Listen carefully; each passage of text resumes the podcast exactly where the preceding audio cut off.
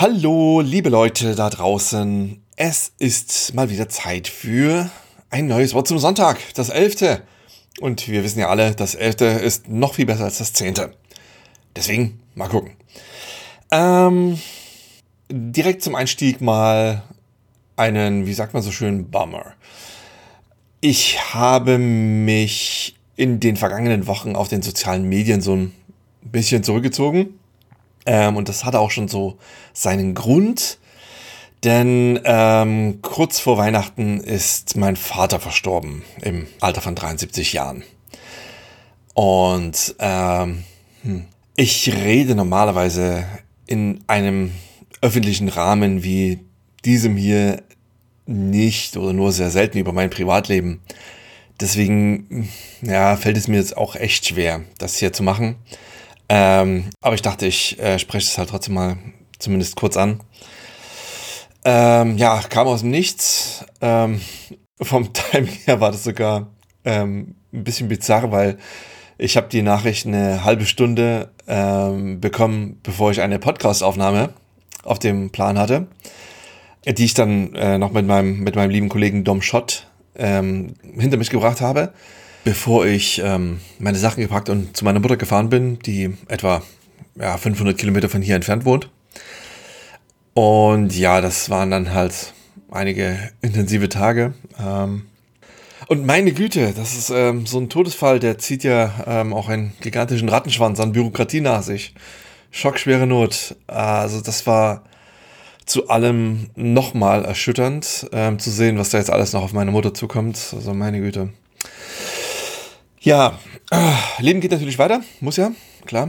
Aber ja, seine, seine Beerdigung ist in Kürze und ich weiß ehrlich gesagt immer noch nicht so richtig, wie ich jetzt ähm, damit umgehen werde. Ähm, es, ja, ist echt schwer.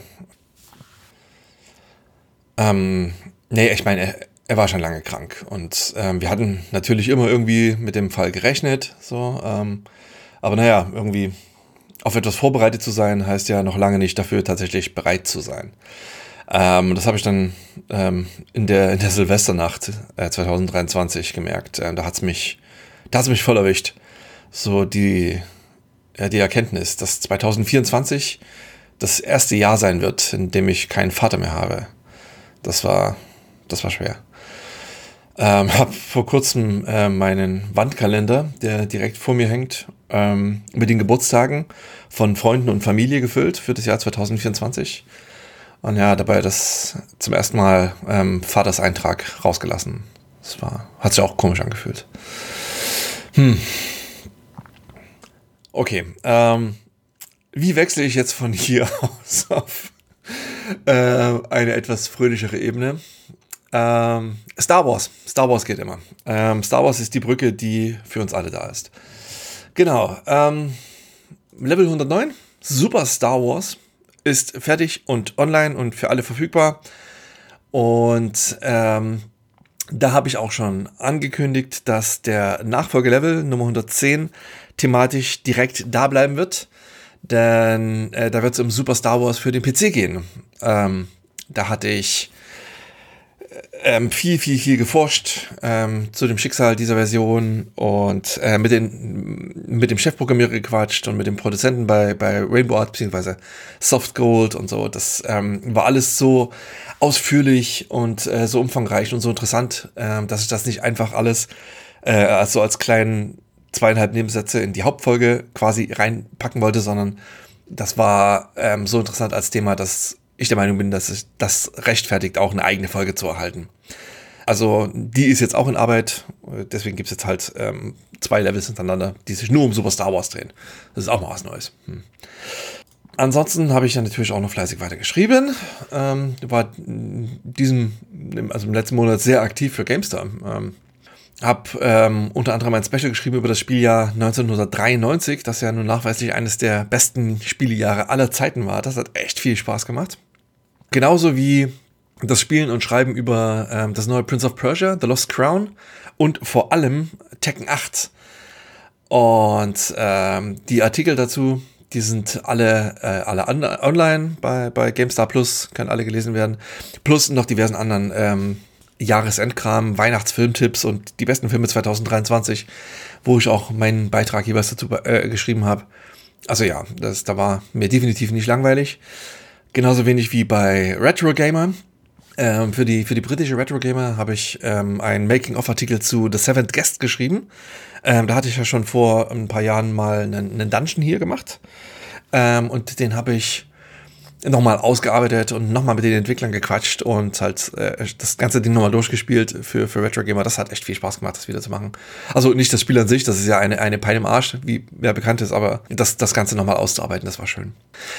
Apropos Retro Gamer, und da muss ich die Betonung ändern, apropos Retro Gamer, ähm, ich möchte eure Aufmerksamkeit mal darauf lenken, dass es die deutsche Retro Gamer ähm, wieder bzw. weitergeben wird. Ähm, die war ja in der, in der Schwebe, ähm, ob es die noch weitergeben wird. Nach zehn oder elf Jahren der Existenz hat ja der, der ähm, E-Media Verlag da so den Stöpsel gezogen. Und nach einigem Hin und Her hat Jörg Langer jetzt das ganze Heft buchstäblich in seine Hand genommen. Und das erscheint jetzt quasi im, über, über ihn. Und äh, wie es der Zufall will, da bin ich halt auch dabei. Zusammen mit anderen Neuzugängen wie Hardy Hessdörfer vom Nerdwelten Podcast. Halli, hallo, lieber Hardy und der natürlich in jeder Hinsicht großartigen Nina Schild. Ähm, hallo, Nerdbären. Nerd, Nerdbären? Ich weiß gar nicht, wie man es ausspricht. Nerdbären. Naja. Auf jeden Fall, hallo Nina. Ähm, ja, ähm, die sind dabei unter anderem halt mit, mit den ganzen alteingesessenen Kollegen Heinrich Lehnhardt und äh, Stefan Freundorfer und äh, wie sie nicht alle heißen ja, bin sehr gespannt, wie das Ganze ankommt. Ähm, ihr könnt sehr gerne unter www.retro-gamer.de euch weiter informieren, ein Abo abschließen, das Heft kaufen, wenn es ab dem 16. Februar in den, an den Kiosken dieser Welt liegt. Ähm, kostet 14,90 Euro, ist nicht wenig, aber ist halt auch ein echt dickes Heft, 180 Seiten. Ähm, genau, ab 16. Februar ist es erhältlich. Dann halt wie üblich einmal pro Quartal. Mal sehen, wie es funktioniert. Ich bin sehr gespannt, drücke die Daumen und hoffe, dass euch all das, was wir dafür äh, vieles neu geschrieben haben, auch gefallen wird. Genau. Ähm, ansonsten habe ich mir zwischen den Feiertagen tatsächlich auch mal ein paar freie Tage gegönnt und ein bisschen was weggespielt. Ähm, und ich bin mir ehrlich gesagt nicht ganz sicher, warum, aber ich habe ähm, zwei Horror-Action-Spiele durchgespielt, namentlich The Callisto Protocol und das Dead Space Remake. Und ähm, Callisto Protocol, das habe ich äh, vorletztes Jahr schon mal durchgespielt, als es rauskam. Allerdings da noch auf der Xbox One, auf der ursprünglichen Xbox One.